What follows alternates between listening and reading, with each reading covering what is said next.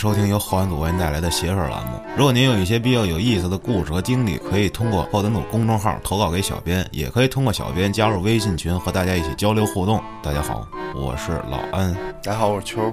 刚才我跟秋讲了一讲这两天我做的梦，特别玄幻。嗯，基本上就是两个主题融在一起，一个呢是我这些日子痴迷的这个荒野大表哥，嗯然后混合着我之前很久很久没有联系过的朋友们，好久不见面的朋友们，然后两个主题啪碰撞在了一起，然后还有一些我曾经年少时喜欢过的姑娘，啊，哎呀我的妈呀！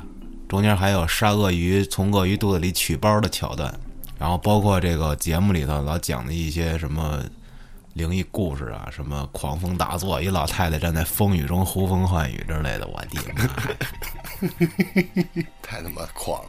那天那天我跟海涛啊，然后还有斌子，我们仨在房山，还有他妈啊，斌子他妈，我们逛超市的时候，逛商场的时候，然后海涛啊就一直看楼下那花车，我说你看什么呢？花车是什么东西就是卖东西的那小摊儿，啊？就是商场里的那个卖儿童玩具去，那上面有什么木头枪，反正就是模型枪。啊你记不记得，就是小时候咱们就比较正规的时候，那种比赛赛跑的时候，他们那个枪不是能打出声儿吗？枪啊对，就是往那个走着手枪里装一圈那个塑料的那个，反正能响，最后嗯，它抖。还能冒烟儿呢。对，然后涛哥说，我看底下有把那个黄金沙鹰儿。然后呢，我们就下去了，下去涛哥就看枪去了，有那木头做那枪，一问你妈八百多块钱，哦，我都惊了，我说操，这打皮筋儿的是吧？他说对，我说那卖八百多，我操，这是蒙傻子呢。哦，那个华西里面一直有一个卖这种木头枪的小车，对，那个我没问过价儿。你要说八百多，那那个我估计更贵，巨贵，巨做的贵巨真。是，但是巨贵，我都不懂。你要黄金沙鹰，这是出自 CF 里吗？对，然后呢，它有木头枪，边上还有那模型枪，然后其中就有一个那个那个能放声儿的那个枪，然后特逗，那那个卖枪的是一大姐，哎，我记得发令枪也不允许自己有啊。我也不知道，反正你快举报他，能卖举报的！在商场里应该能卖吧，反正给小孩玩的听一响儿那玩意儿，然后特逗，我涛哥特想买，你知道吗，然后我说你买它干嘛？然后他他说我就喜欢，我想买，我说那你就下手拿下，然后涛哥就问啊，说这能打什么？说这个就只能有声儿，那个说小伙子你试试，涛哥说我我怕太响了害怕，然后大爷说你怕你还买枪。逗死我了！涛哥说你看不起他们谁呢？没有，给我逗死了！你爸这还买枪？操！然后涛哥说这拿手里了，然后说就只出声没射不出东西来吧。然后大姐最逗了，又接了一句：“射出东西，警察就来了。”操！我看这大姐太强了，大姐估计天天遇上好多涛哥这样的人，在那问。逗死我了！你爸还买枪？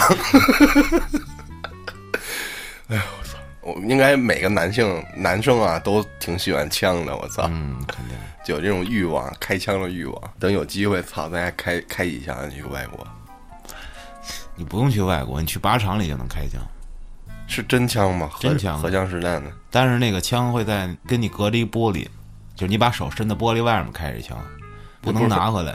这不是弹道测试吗？啪，不是打靶子，你不能动那个枪，那枪是固定在那上头的。那太没劲了。我操！你抱起来，你回过身来给他妈我一枪，我受得了吗？我操，那那我怎么瞄准啊？你就自己把那枪固定好了，然后脸趴在那儿瞄准去哦，啊。外国行，外国可以那种拿着开。当时有一朋友我讲说，在泰国啊，拿着那枪，就是你回过身儿，你比如说照着自己哥们儿，你一搂他就死了，就那样开啊，可！凶了。想开两枪就，一啪还买枪，你他妈笑点怎么那么低呀！不是这真巨逗，你知道吗？你家涛哥就特别那个胆怯的问啊，怯懦的问人家，你就想想，这跟就是说意思就是说卖的他卖的跟真枪似的。嗯，那行吧，那我咱先不逗乐了，咱先来一个简短的小故事。嗯，待会儿我再想到什么好笑，我再说。好，这个故事呢，有一标题叫“镜女”，镜子的镜。女是吗？对，就说呀，这有一个女孩儿，一天夜里啊睡觉的时候，中途醒了，突然觉得特别渴，就爬下来找这床头柜儿这个水杯，准备倒水喝。她爬下来之后，坐在床上啊，准备开那个床头灯，突然呀，发现这个窗外面这个月光照进来啊，照到他那个床尾有一个镜子，正好那镜子上映出一张脸。这脸呀，并不恐怖。他仔细一看，这脸是他自己。嗯，这镜子里的脸呢，眼角啊正流着血，一边流血一边看着他。于是呢，他就坐在床上摸了摸自己的脸，但是镜子里的那个，并没有跟着他那个动作照做，嗯，就是一直在盯着他。这时候啊，镜子里的他一身红衣，从镜子里慢慢的往外爬出来了。中间呢，还能听见这个骨骼啊在那咯咯咯咯的声音，吓得他呢，直接从床上就滚下去了。滚下之后呢，这个从镜子里爬出来的这个他呀，慢慢的朝他逼近，他这腿啊在地上蜷着，在那挣扎，僵硬了已经。镜子里的他慢慢的爬到他腿上，双手掐住他的脖子从，镜子里出来了。嗯，哎呦我操！轻声的说：“二十年了，也该换我了。”嗯，突然啊的一下，醒了。他被吓醒了，赶紧爬起来啊，打开床头灯，环视四周，发现屋子里什么也没有，原来啊只是一个噩梦。于是呢，他又起床倒了一杯水，这杯子里呢滴答一滴鲜红的血，不知道怎么着就滴进这杯子里了。他吓得赶紧把这杯子这摔地上了，然后啊，他就战战兢兢的抬头呀看这天花板，怎么天花板上会滴血呢？生怕这个上面有什么鬼东西，找了半天啊，看了半天，然而这天花板上什么都没有，就想这难道还是做梦啊，还是他紧张啊？于是他就糊了糊了脸，擦擦汗，再一看手，发现这手上都是血，赶紧又抬头照照镜子，原来啊是这个天气热，晚上睡觉的时候流鼻血了。后来呢，他就把这个事儿啊，把这个梦告诉他妈妈了。但是他妈妈呀就没安慰他，却告诉他一件事儿，说呀，他妈妈当年怀孕的时候，本来检查出来是一对双胞胎，不知道是母体的营养不够啊，还是为什么，他的吸收能力好，把另一个婴儿的营养啊全都吸收了。按俗语说呀，他吃了另一个孩子。再联想他做的这个梦，二十年了，也该换我了。嗯有可能。我之前跟东川一块儿讲过这个小海的这么一个故事，山海嘛，啊，他说他那个女朋友经历过的那么一个故事是吗？啊，那他妈也是是早期双胞胎呀、不是双胞胎，他是有一个姐姐之前，啊？然后姐姐去世了，哦，我好像早夭了，我好像录的时候我在吧？我忘了你在不在了。那期叫《双生之罪》，应该是我俩录的。然后那女孩一直不知道有这么个姐姐，后来时隔了很多很多年，慢慢的就是有这么老各种奇怪事儿发生，然后这姐姐就回来了。回来最后最后是一个暖心的故事，不过中间巨他妈诡异，是啊我操，这可能就是怨念，有感应，有可能。嗯呼应上了又。你说不好，之前你也有一个什么哥哥姐姐的，我指定没有，放心吧。我他妈老感觉我现在有个弟弟或者妹妹，我操！我操，你怎么有这种感觉？那我哪知道啊？我老有这种感觉。你是觉得你双重人格吗？不是不是，我老感觉我爸可能又生了一个，操！那你要这么说，我也觉得我爸也也生了一个。操！没事，到时候咱们可以争抢一下这个继承遗产的权利。我操！咱争抢什么呀？那人家跟咱们争抢，怎么会呢？他是其实好像是按说他应该是主要继承人吧，谁说的呀？你是老大呀？但是离婚了呀，应该是再婚的是主要继承人。如果没有遗嘱的话，咱们好像是可以才可以争抢，啊？好像是这么不是，但是你离婚之前你也没分呢，是不是？没分，但是他已经离婚了，就是说这段事儿就是财产，按啊按按理来说，离婚了应该是这财产已经是完毕了，啊才达成离婚的协议嘛。如果说他要有遗嘱的话我觉，我觉得应该是什么呀？就比如说谁死了，那他的子女都离不离婚都算。但如果就是说他要有遗嘱的情况下，好像就没份儿了。有遗嘱，比如说我就给谁谁谁，都给谁谁谁，那啊谁谁没有也行。是，那你要有遗嘱了，那就没办法反。正我想以后必须得插一手。操！那我接一个也是比较短的，数量多，三段儿啊啊，同一个听众投的，叫红姐。先说这第一件事儿啊，这红姐的老公的哥哥啊，是四十多岁的时候有一天猝死了。那天晚上，她老公啊接到她嫂子电话，然后赶到医院。据说这个当时人就已经是死了啊，这亲戚什么的也都陆续到了医院，帮忙啊安排好这个人的后事儿嗯啊，各自就回到家，已经是后半夜了。这红姐的闺女当时只有七八岁，啊，他们两口子夜里去医院，就把这孩子留家里了，没人看着呀，就叫奶奶过来陪孩子来。等他们回家后，就商量着，要不先把这个消息说告诉她婆婆，就是她老公的妈，嗯就是想怎么说呢？到底说不说呀？就怕她一时接受不了啊。哎，等到这转天早上起来啊，这红姐的闺女跟他们说呀，说昨儿夜里看见有一小红灯笼一样的东西在屋里飘，飘了半天，最后才消失了。这红姐他们也不以为然啊。当他们把这个这大哥这噩耗告诉婆婆的时候啊，这婆婆说呀：“啊，昨天夜里啊，我看见这屋里啊有小红灯笼，我就知道要出事儿，结果还真就出事儿了。她婆婆那意思呀，就那小红灯笼就是过来告诉她来的，就是她那儿子。啊，化身为一盏红灯嗯，她说是小红灯笼，啊，那有可能就是一团这个能量嗯就过来了。人都说这个人死了有灵魂，那你知道灵魂什么样吗？不懂对吧？有可能就是一团能量呢，对吧？第二件事啊，九几年的时候，这红姐她娘家呀，平房改造，借了这同事家房子暂住，啊，这房子呢是一老式的楼房，三家共用一个卫生间。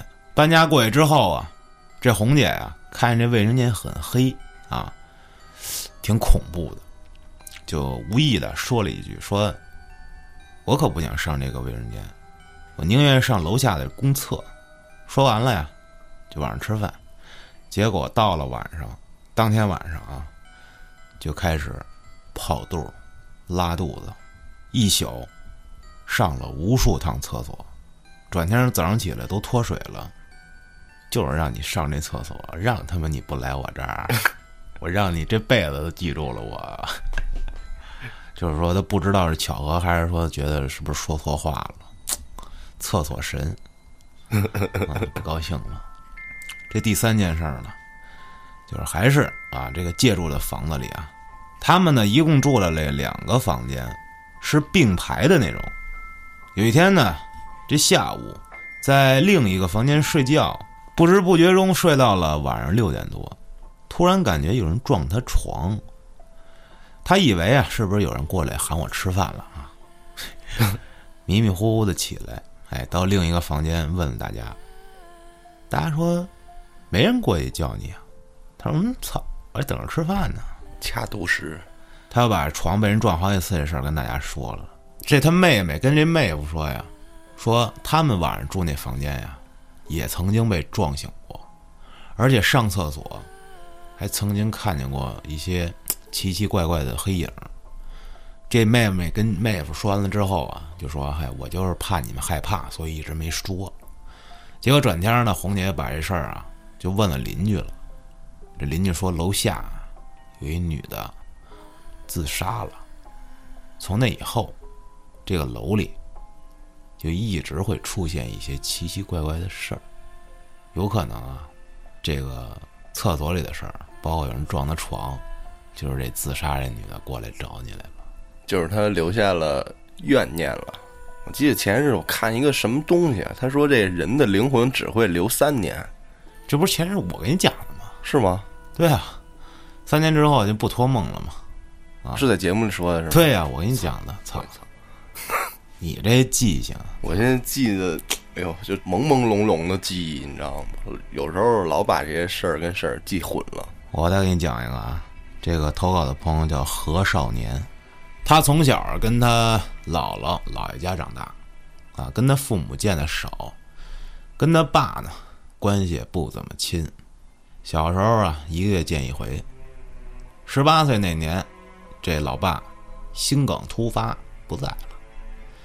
他到医院的时候啊，看着这个医医生正抢救呢，结果这老爸就死在了他的面前。啊，那是他第一次见到去世的人。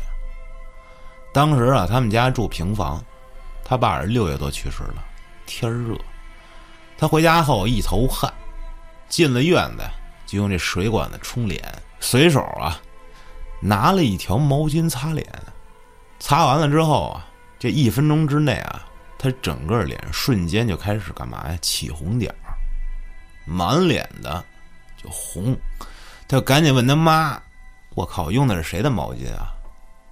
他妈说：“这毛巾是我给你爸擦身子用的毛巾，也就是他爸刚去世，给他擦身上用的毛巾。哦，我操！从这时候，他就觉得啊，自己感受到了这种来自另一个世界的这种抚摸。从那开始啊，他就感觉他爸老跟着他，也算不上是心理作祟，反正有几件事儿，就是他夏天洗澡啊，他就觉得特冷啊，就觉得他爸现在就在厕所门口盯着他呢。哎，话说到他爸该火化了啊，当时入殓师他不知道是不是实习的，说呀给他爸化妆，说居然给他爸画上了黑色的眼线跟唇线，我操！说脸画的特别白。遗体告别的时候啊，给他都吓着了，因为画的跟电影里的鬼都没什么差别了。我开除了，对不对？不是，我认为啊，就是你死人，因为他是已经是没有血液流通了嘛，脸都是煞白的，啊，那么就要把他这个画的像活人嘛，是啊，你得给他往红了画，对，温肉色儿，对吧？嗯，我是见过那种遗体化妆，他就是要把你的这个五官画立体了，把你这脸画出血色来，但是这画白了，这有点开除。应该画往红了画，你知道吧？这火化之后，哎，要下葬了。他爸这坟啊，是在这个啊门头沟的山上。当天莫名其妙啊，下起了绵绵细雨，只有下葬那段时间下，就是到那儿去的路上没事儿，然后下葬，咔下，然后下完葬不下了。嗯，他捧着这骨灰盒，觉着异常沉重，就开始爬山嘛，就比较吃力啊，就下雨比较滑。到了以后，这老爸这坟啊还是在一小坡上。下葬的时候有一规矩，说人与人之间啊是不能互相喊名字的。结果不幸的是，他姑姑直接就把他名儿给叫上了，小何儿。好家伙，完了之后啊，他就要把骨灰盒递给他大爷，递给他大爷的一瞬间，莫名其妙就感觉自己要站不住了啊！结果他这半个身子就扎进这坟坑里了。我操！他这哥们儿啊，一把就给他薅回来了，结果他沾了半身泥，埋完了下山了，回家洗澡换衣服，就开始发烧，难受。后来每回给他爸烧纸啊，上坟回来，他都会发烧、咳嗽、头疼。他跟他妈烧纸的时候，他妈就开始念叨骂他爸：“你说你别他妈老回来祸害孩子啊！”然后就看这个地上这火呀，腾一下子就大了，就冒起来多高，一下就烧他妈手了。我操！这小孩不常回自己家，他爸去世第一年啊，这大年三十晚上，他去看他妈去。那天呀，他妈呀在别人家跟人聊天呢，说呀，让小孩先回去，晚上八点多啊，天上全是星星，一点风都没有。当这小孩回去开开门的那一瞬间，啊，一阵风，呜，从这屋里就吹过了他。他当时就感觉他爸在屋呢，就跑着把所有的灯啊、什么电视啊能打开的全打开了，然后赶紧给他妈打电话，叫他妈回来。那一宿睡觉，就浑身啊盖多少层被子不好使，巨冷。后来呢，从他十八岁的时候，他就老能感觉到什么呀？就比如他喝多了，回来比较晚，就能老能感觉到他爸在跟着他。比如他有一朋友啊，朋友的老爸也去世了，而且是在他爸去世一个多月以后跟着就去世的。这去殡仪馆啊，不是得有这个亲属帮着送冰柜里吗？啊，哎，这小孩他老爸呢，是他给送进去的，可是他这朋友这老爸呢，是小孩帮着给抬出来的。这朋友的老爸出殡的头天晚上，他们住这朋友家。他跟另一个朋友，还有她这个丧父的这朋友啊，还有她男朋友，她这朋友是一女孩，住在一个屋子里。嗯，夜里，啊，她呢，死活就睡不着，呼吸困难，然后胸口憋闷，也不知道为什么，她老觉得这窗户外面啊有人盯着呢，而且还不是一个人，是俩人，她就感觉是他爸也在。他朋友他爸也在，哎，这一宿就没睡。五点多了，大家都醒了，他把这事儿跟他朋友说了。他这朋友就说：“我爸以前回来晚，他每天都从这个窗户看我，看我盖没盖被子。”这小孩说：“我就感觉这我爸跟你爸在一块儿呢。”他这朋友说：“你忘了，我爸跟你爸。”是一个号的冰柜，哇！我操，这牛逼！这小孩第一次梦着他爸呀，是他爸还没去世的时候。这梦里啊，这老爸离他很远，嗯，背景一片黑，然后也不知道从哪儿啊打了一束光，就像这个话剧舞台一样。他老爸呢拉着一个小女孩的手，突然，他老爸的脸。就贴在了他的脸上，一下就吓醒了。这个梦过了没多久，他爸就不在了。第二个梦，是他老爸去世后的第一个梦。他梦见呀，他平房的家里躺的是满地都是死人。我操，真凶这梦！他爸在床上躺着啊，梦里呢，他心里想着不能踩到这地上的死人啊，他要小心翼翼的踮着脚走。可是还是碰着了东西，想了一下，这所有人，这不都死了吗？也没什么事儿。结果这帮人一个一个全都坐起来了，他就咣咣咣咣往外跑，跑到了别人家，啊，慌忙之下往这个胡同里走，突然有一个大长腿、牛仔裤、条纹上衣、年轻的一男的出现了，就跟他说。我是你爸，你别忘了给我烧纸。这小孩说知道了。这往前继续走，看见一道门，推开了之后，就看见他妈蹲在这院子里正烧纸呢。接着他就醒了。这期间还做过无数次这样类似的梦，就是最后一次梦着他爸呀，他爸在梦里正在结婚呢。这小孩就梦见他在一个车站，这梦里头这阳光非常充足。大晴天可是这马路上一辆车都没有。他开始啊，来回看，望来望去，突然，这一回头，看见一个男的背着一个小男孩那仔细一瞅，哟，这男的不是我爸吗？而且还是第一次梦见的那样，什么样啊？大长腿，牛仔裤，条纹上衣，挺年轻。他叫了一声：“哟。”哎，他爸就说：“哟，你怎么能这儿了？”小孩说：“我等车回姥姥家呀。”说：“那您跟这儿干嘛呢？”他爸说：“啊，这不是准备过来告诉你一声吗？我结婚了。”背着你弟弟呢。哎，你看你后边，哎，这小孩一转身，马路牙子上站着一个绿裤子、红上衣、脸煞白，脸颊两边啊，一边一个大红圈儿，这么一女的，边上跟四个小孩，俩小男孩，俩小女孩儿。他爸爸说：“这个是你阿姨啊，这几个是你弟弟妹妹。”就让他叫阿姨，他又叫了一句，然后那女的就呵呵呵呵呵，然后他爸让他们叫姐姐，这小孩是个女孩啊，然后这几个小孩啊就站一排鞠躬叫姐姐，他就感觉他后背都要出汗了，然后他爸就跟他说：“我给你个电话号啊，你想找我你就给我打，我呀就过来接你。”小孩说好，可是在梦里啊，这时候心里知道，傻逼才找你呢，我操！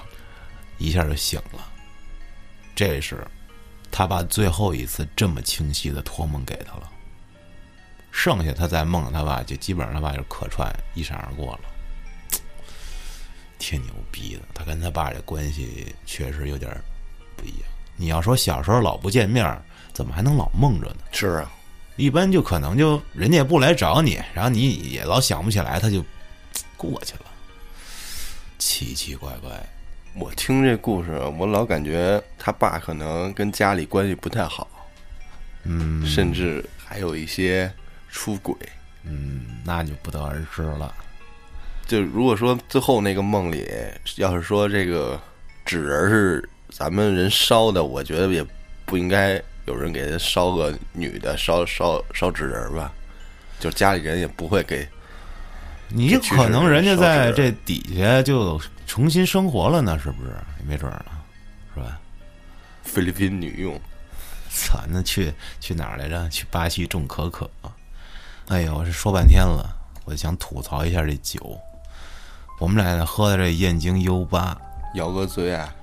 真的我就不想说什么呢。这酒啊，酒精度二点五度的，就喝半天呀、除了一直上厕所，就感觉就跟喝水一样。我下次再也不买了，真的。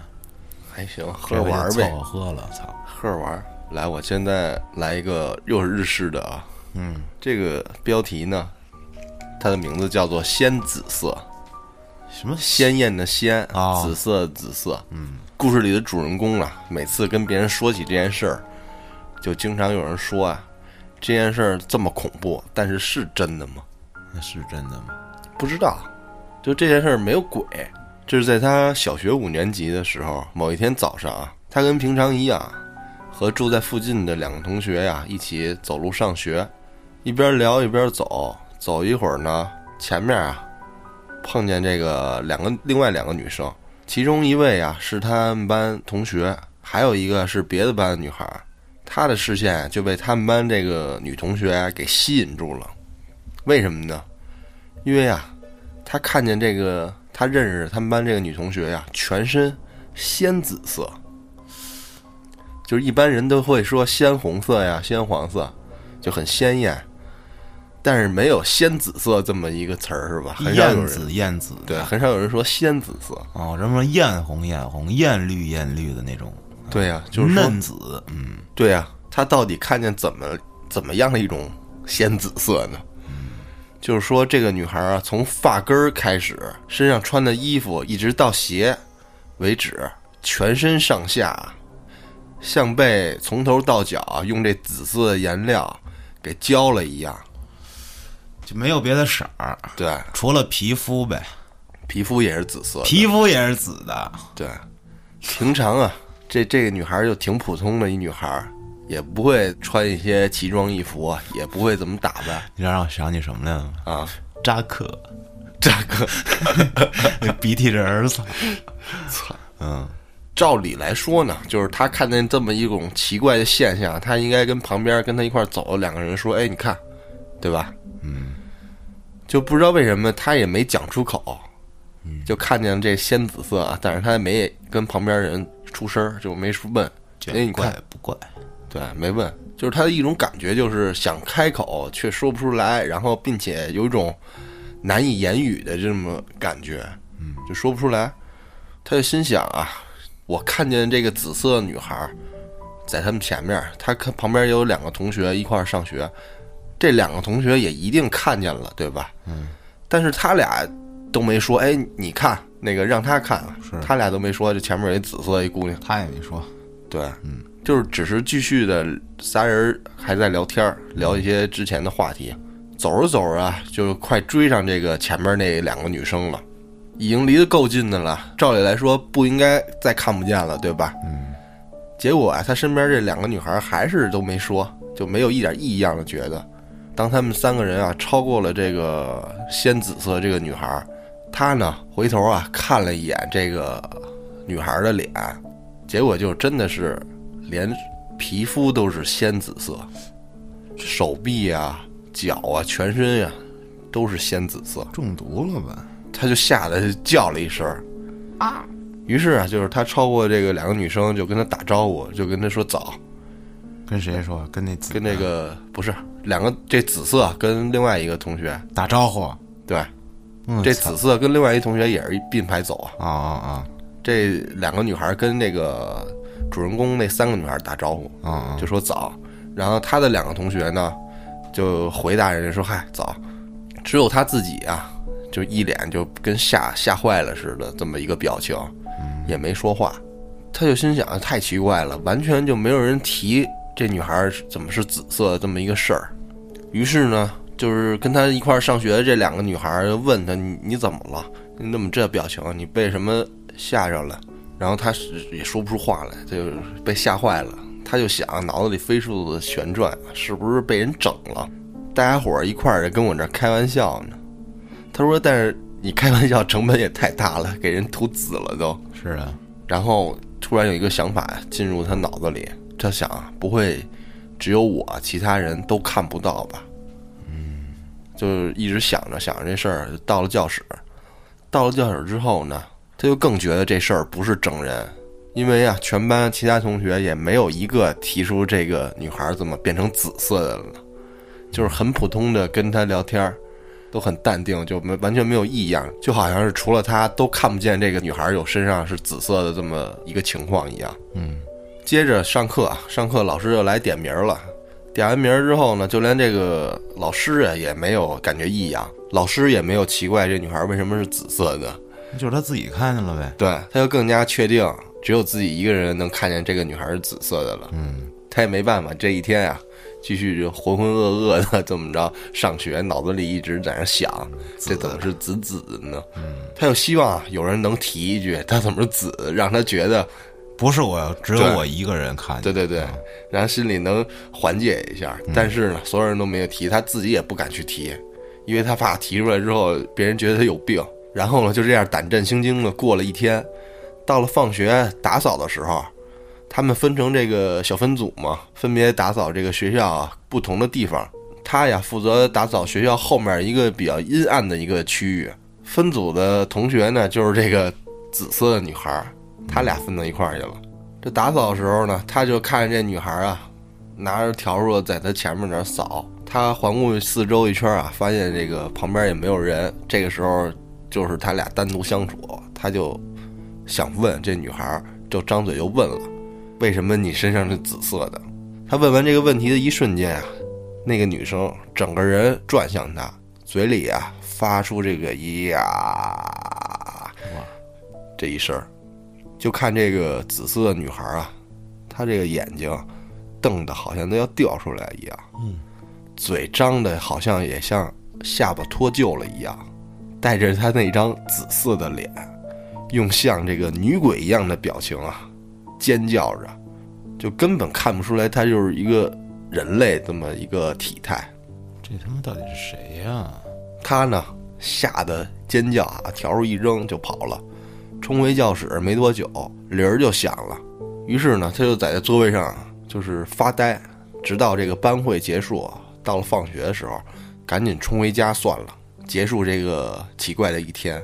平常啊，放学他都是有小伙伴一块儿回去。今天呀，他的小伙伴啊去这个社团活活动了，于是呢，他只能一个人回家。他回家呢，他得先去这个更衣室先换鞋，换鞋的时候，他发现这个紫色女孩和另外一个女孩，这俩人啊朝他走过来。这个紫色女孩啊穿着这个体操服，他心想可能是要去这个社团活动，他呢想避开这两个人，小跑的从他们俩身边擦肩而过。擦肩而过的时候呢，他就听见那紫色女孩啊嘴里说：“不要再问了啊！”不是正常的那个发音，听着像是模仿那个。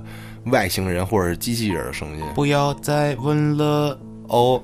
对，这种就是这种阴阳顿挫的音调。他听完之后飞奔的就跑了。到底是怎么回的家，他也不记得了。就是这一段路程，大脑空白了。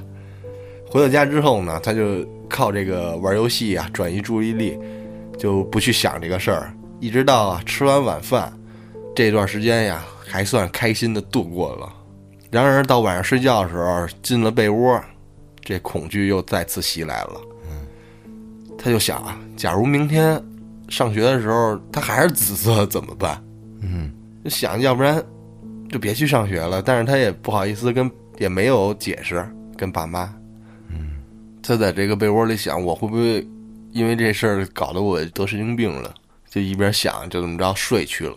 第二天呀，跟平常一样，在上学的途中啊，他又遇到这个紫色女生跟他的朋友了。那俩人还是走在他前头，但是呢，昨天看见这个紫色这个女孩，今天已经恢复正常了，不紫了。对，跟平常时候一样。他看见这一幕呢，这两个眼睛流出泪眼泪来了。我终于正常了。对。他继续上学的路上继续往前走啊，就在他经过这个昨天这个紫色女生这个身旁的时候啊，回头又看了一眼，发现她的肤色呀也正常起来了。他就跟那个女生打招呼，普通的这么问好。这个紫色女孩啊，直到她毕业之后，也再也没有出现这个像那天一样异样的事情发生了。嗯，这个事儿就没了。但是他后来就想啊，他想到这个紫色女孩跟他说那句“不要再问了”那句话，这紫色女孩肯定知道他变紫了，对吧？要不然怎么会说“不要再问了”呢？那也不一定啊，那有可能就是说。你不要再问我这么奇怪的问题了，我觉得你有病。嗯，什么就变紫了？不要再问了。你说这个这个事儿是真的吗？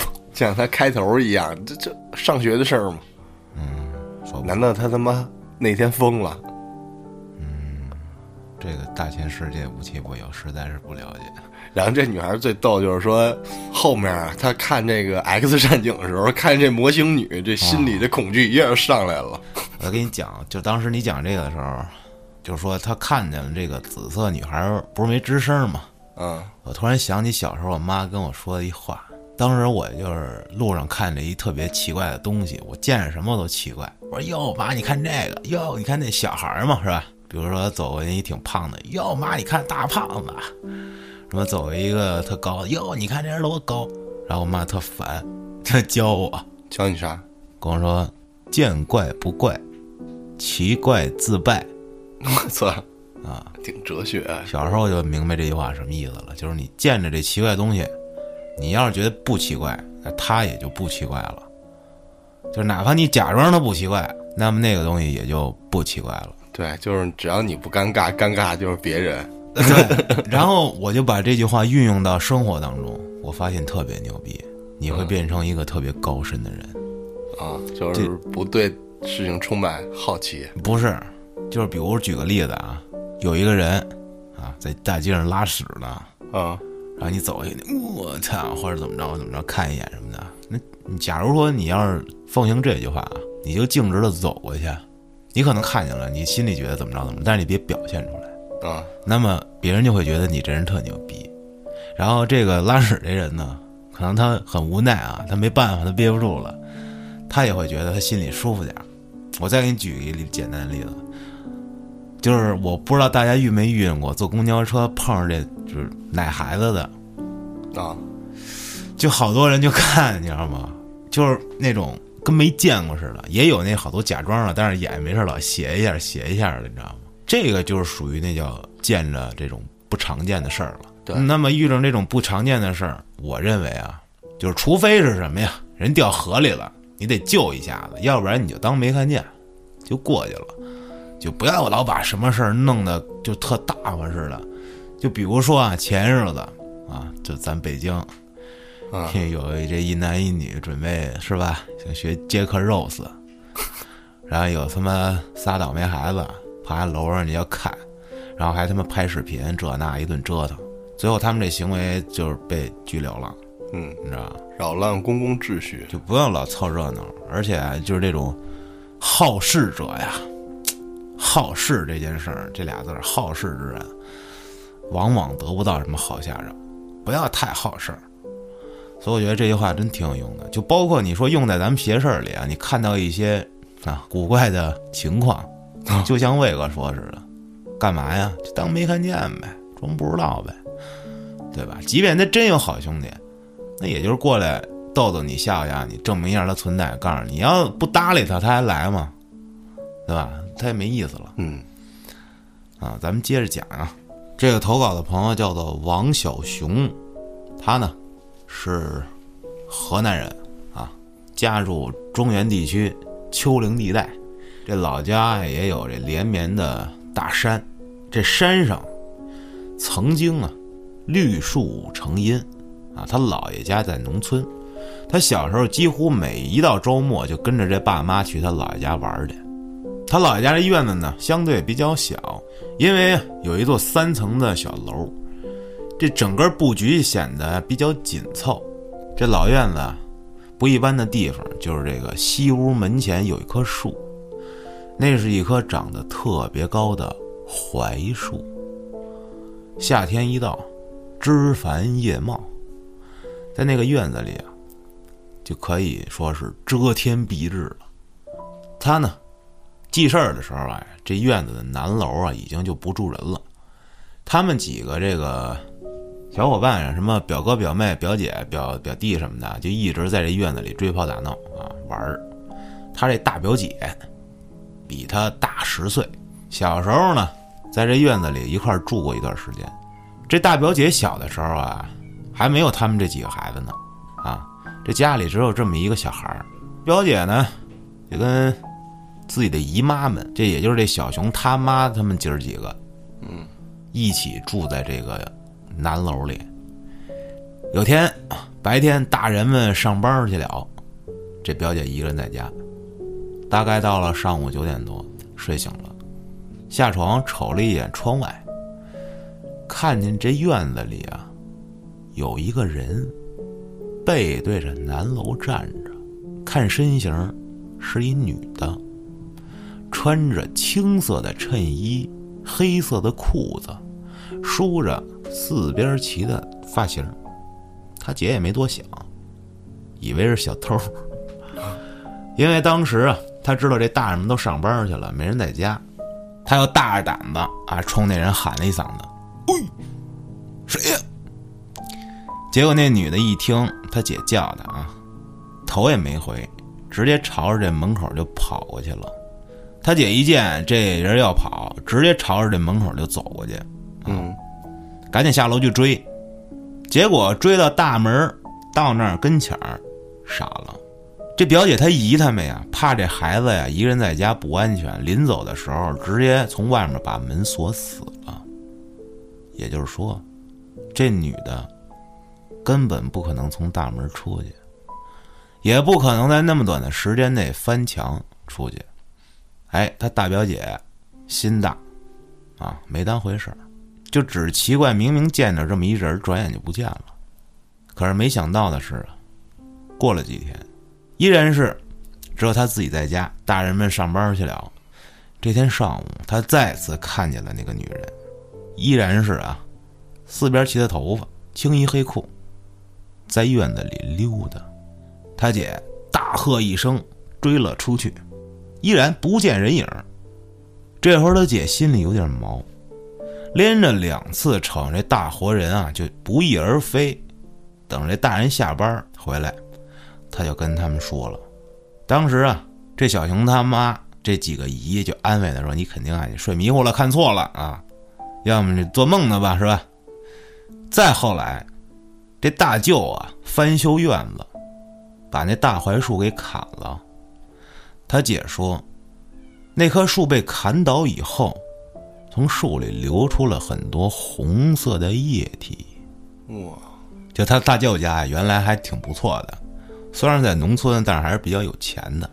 就是自从啊这老院子变成了新院子，砍了树之后，他大舅家一下就不太顺，而且后面他大舅家里还出了一大事儿，具体什么也没说。这前段时间呀，这王小雄啊，跟自家大人提起了这件事儿，他妈就说呀，他们找人看过。表姐看见的那人啊，应该是这树上的精灵，也没有过什么坏心思，啊，护佑着一家平安。后来这树被砍了，也是那几年，这大树一直生虫害，就怎么治也治不了，才砍的。所以可能他大舅这一家子出点事儿，但是具体是不是呢，也不知道。可是他表姐确实遇上了。那么两次，说不清的女的跟院子里结束了，树精，我操，精灵，嗯，已经涉及到精灵了吗？现在咱们的投稿的故事，你说槐树，咱们以前说过啊，榕树那期是吧？对，你这种槐树啊，它这槐怎么写呀？一个木字旁，一个鬼，一个鬼。说这种树都比较阴。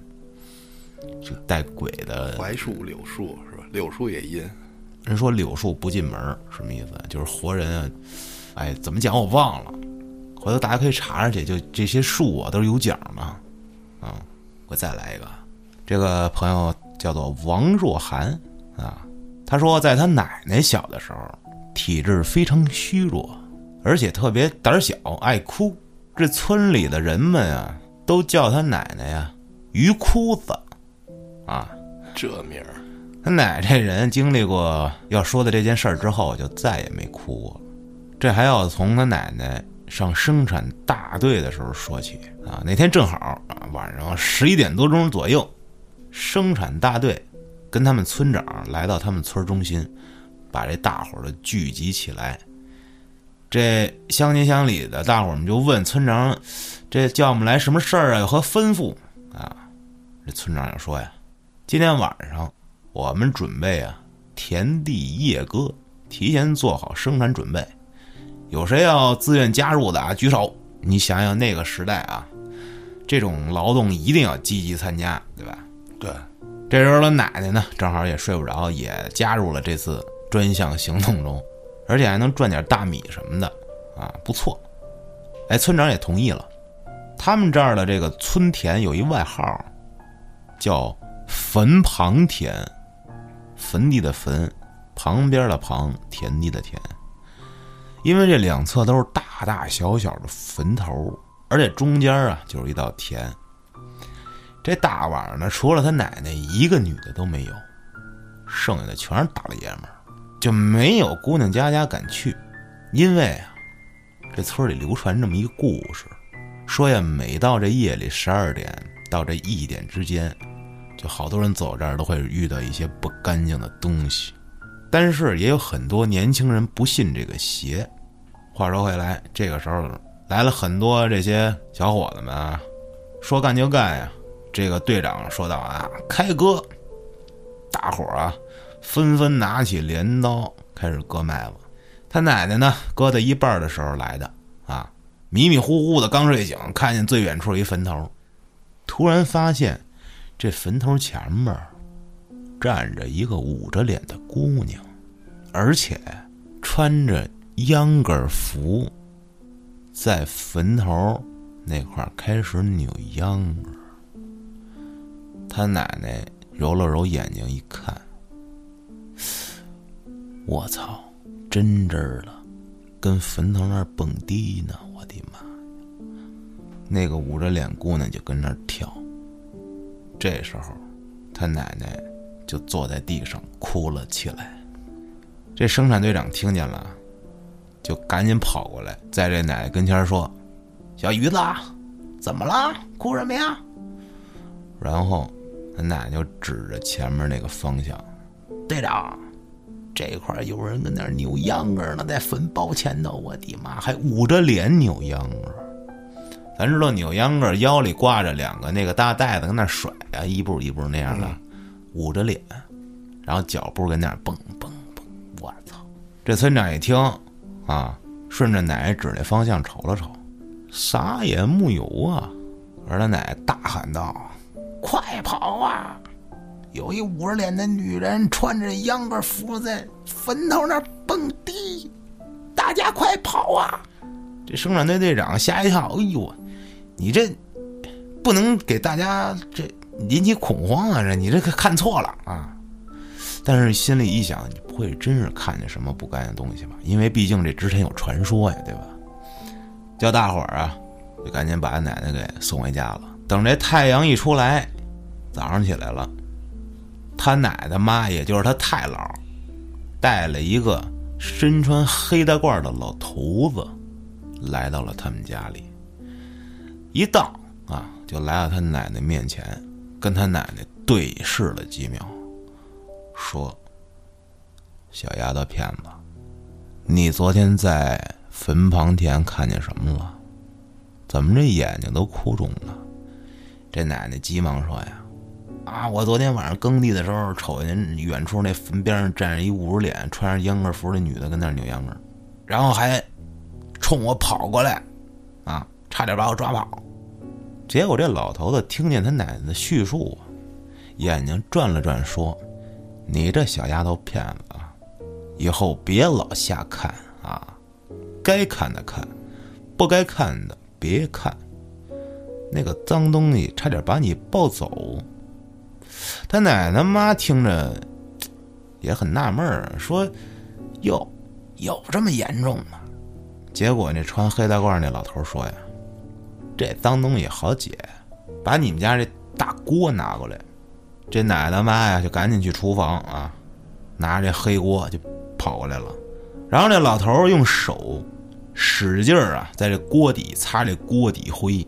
啊，往他这奶奶的眼睛上蹭，就这么过了半天，这老头说：“行了，这回好了，眼睛不净了，应该就看不见那个无脸鬼了。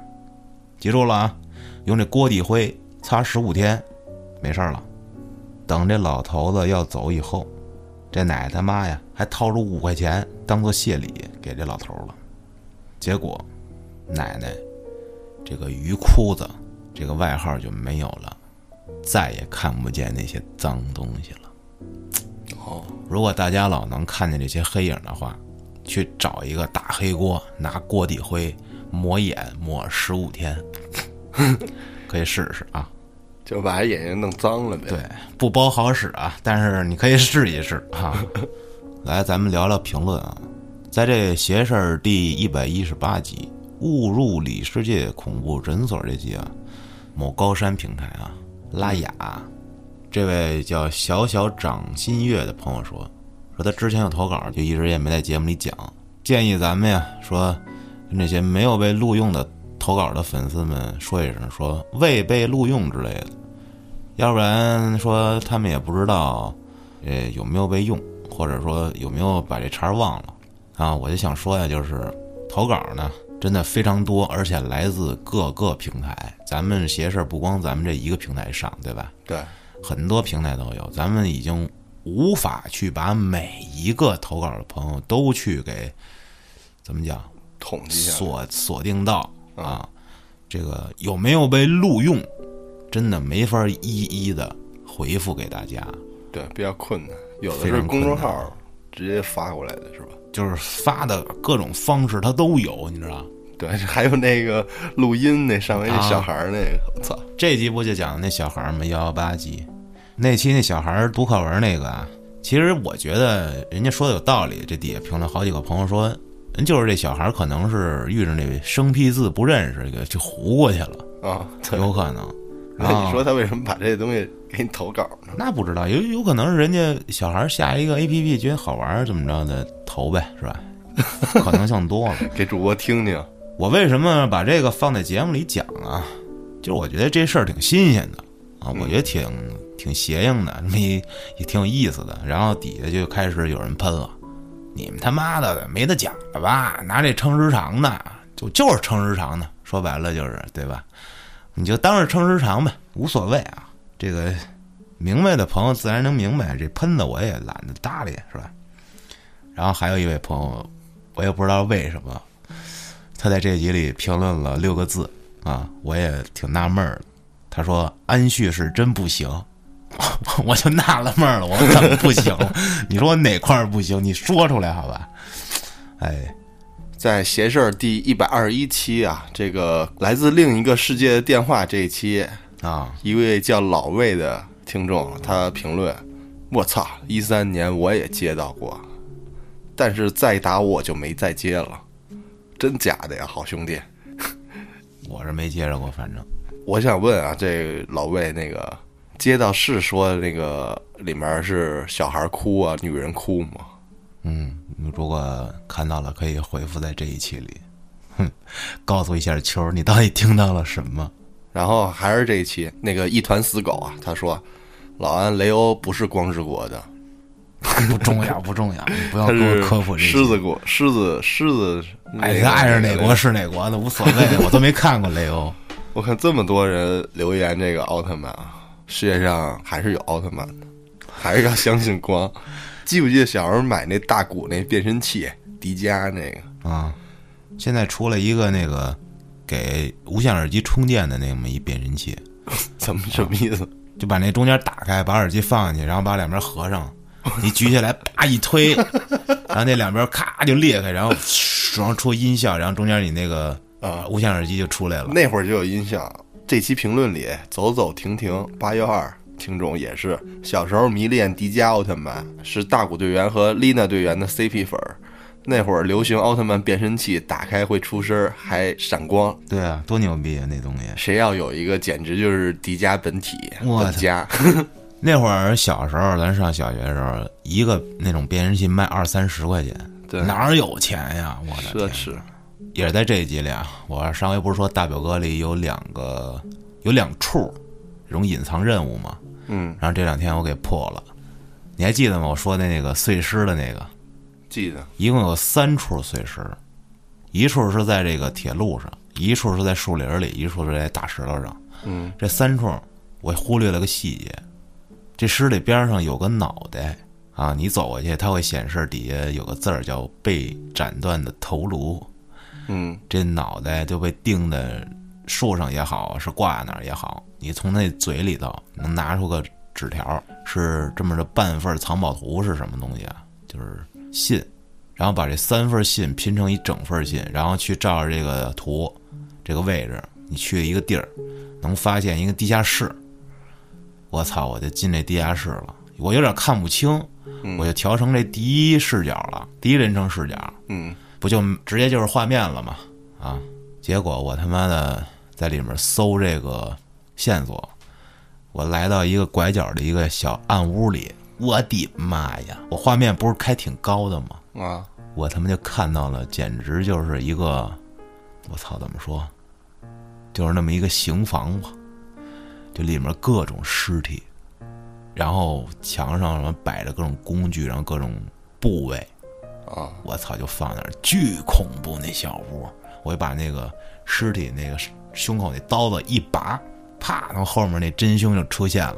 就这事儿怎么着？说是这个人他妈好像离他就不跟他一块生活，然后给他留了好多这个毒品，然后这人老吃这种毒品，就是当做安眠药。因为一八几几年那会儿，这美国可能管控药物管控的也不严格，现在也不严格，现在都合法了。那是某个州啊。嗯然后这个人呢，好像就有点神经病，然后就干这种事儿。嗯就是他犯完这种案呢，他让你去找他。这个任务好像完成之后叫美国梦。后来我还说一个，就是那个一进一小屋，这男主人死桌子上，女主人死地上，小孩儿死跪着地上，对，小孩儿跪着死地上，还有一老头儿边上一吉他。后来我实在是研究不出为什么会死啊，我就上网查。后来我明白了，有一个细节，这屋不大，在这屋里呢有这么一烟囱，啊，连着这个烧火的这个煤的这块儿，嗯然后这烟囱跟这个房间顶部的这个不是一节儿一节儿吗？烟囱就这一节儿它错开了，断开了，啊，也就是说漏这种一氧化碳中毒，你知哦，道吧？然后这一屋人都死了，就是烧烧炭那种，他应该是烧煤，没有烧炭的，那不是也有烧炭自杀的吗？反正都是一氧化碳中毒啊，太惨了，不会是烧炭自就杀。等于说是装修的没给装好。烧炭炭没有烟，那是不是说就是说盖房的时候没盖好？不是，应该是意外啊。然后还有一个就是这游戏里有好多中国的这种彩蛋，啥呀？嗯、然后我又是另一回了，就前一阵天我又在西部中游荡，突然发现有一营营地，就一帐篷冒着烟呢，我过一看，地上一死人，我一瞅，我操，梳着大辫子，穿着这个中国式中国风的衣服啊，嗯，然后我就搜他身上，我搜出一封信来啊，我就看见是居然是中国字儿啊，写的是文言文儿，大致意思呢就是说这人好像叫什么陈伟，然后这是他什么他叔给他写的，伟是我高中同学。然后那意思就是说这小子吧，什么家里给他说了个媳妇儿吧，是挺好的，然后乱七八糟的吧，他挺造啊，啊叫 American 梦啊，American Dream。USA 梦啊，就去了，然后到那儿也不知道怎么着就淘死了。金呗。反正那会儿确实是淘金热，嗯。就是从沙子里蹬金子嘛。嗯，对，而且我特爱看西部片儿，哦，有一电影叫《巴斯特斯克鲁格斯的歌谣》，哦哦，就是好几段小故事连起来的嘛，对对是吧？对？那个电影特有意思，一上来是一个特爱唱歌的一牛仔，穿一身白，然后最后让人崩死了。对对对，啊。还有一段就是讲一老头儿，他淘金，嗯，淘金细节特别真实，就是从那一盘子泥土里啊，洗，对，洗出一小金粒儿来。对，最后这老头儿啊，洗洗洗洗洗洗出一金矿来，他终于发现一金矿，对。然后背后有一小子，叭给他一枪。对，那小子在上面观察他半天，最后下来了，结果老头儿没死，然后给小子崩死了。反正最后老头儿得到这金矿了。那个电影挺有意思，一段一段的小故事，好像拿奖了，我记得特别荒诞，黑色幽默，就是因为他拿奖了，我才去看的。嗯，挺有意思的。反正好的西部片真挺多的，你像什么昆汀，真的是特别爱西部片，八个人被解救的江哥，对，而且你知道西部片跟香港的以前的那种，比如老老电影，有点异曲同工之妙的感觉。跟香港对，不应该是跟日本的不是不是，日本那是黑泽明的那个，武士道、不是武士，道叫什么来着？七武士，七武士。对，那个黑泽明那电影被翻拍成各种的的电影，比什么《豪勇七蛟龙》，那也是一西部片儿。那那确实是，就是套路都一样吧。就是因为这这一村子要出事儿，比如说定是十年之后来一波人要打这村子，然后他们就去外面找帮手，然后聚了一大帮人开始对抗啊，套路都一样。那星爵还在里面演一个呢，嗯，啊豪勇七蛟龙》那片儿也挺牛逼的，什么《燃情岁月》，这是我操皮特拍的哇，都是我的偶像。你包括这个克林特·伊斯特伍德最早的《荒野大镖客》《黄金三镖客》那三部曲，《黄金双镖客》是怎么讲来着？忘了。哎呀，太经典了！而且中国也有西部片儿，嗯，最近的这种《让子弹飞》啊，西风烈、无人区，包括你知道最早的中国的西部片儿《双旗镇刀客》，我不知道你看过没有？没有。而且徐克那个赵文卓演的刀，看啊，那都是特别早的中国西部片儿，尤其是这《双旗镇刀客》，特牛逼，你明显能感觉到这就是中国的这种最早的武侠西部片你建议你看看去，嗯，特牛逼。孙海英演的，哎，聊半天电影又，咱们扒扒坟啊，在这二零二一大年初一特辑这期里啊，嗯，有一个朋友叫东北孟尝君，他说问一下小秋和张德川是一个人吗？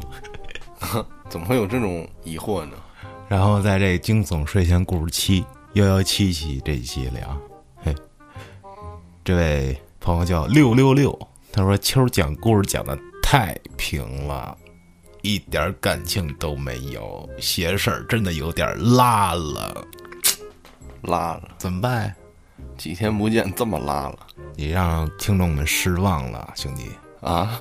不是吧？嗯，如果你觉得我讲故事比较拉的话，你可以用你的精神能量，让我遇到一些亲身经历的邪事儿，就是相当于说诅咒我。啊，让要不然碰上一些啊，对，要不然我读别人的，我老有时候代入不进去，那个 get 不到恐怖的点。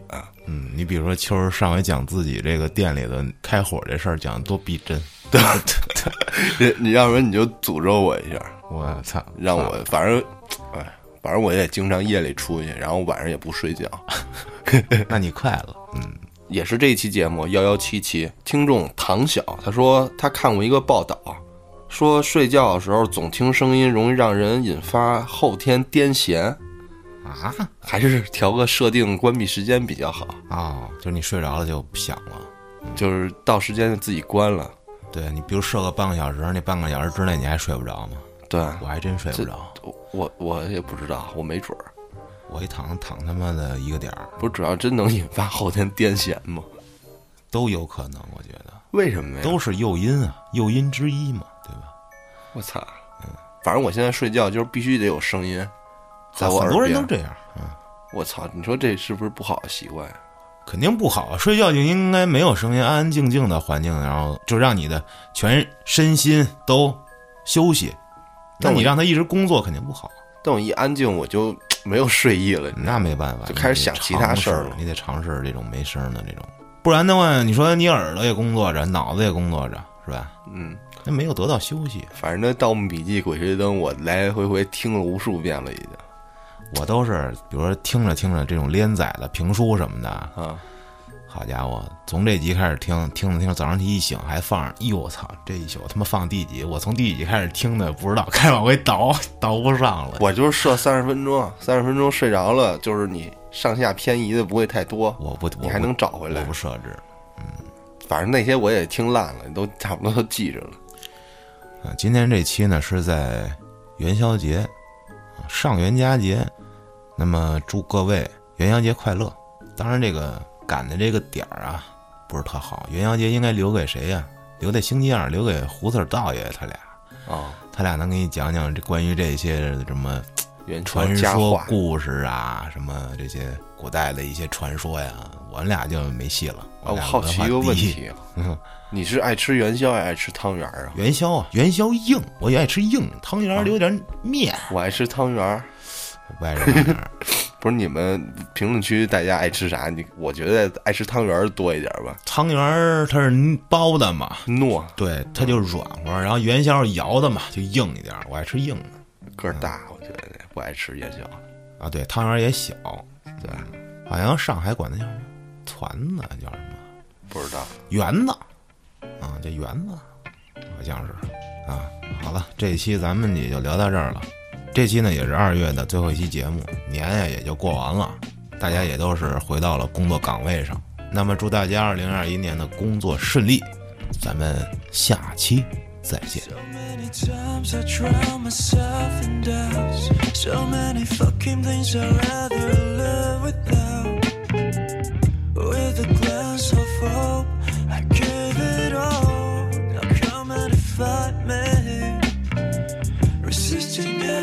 truth with your ignorance, like you're not the same.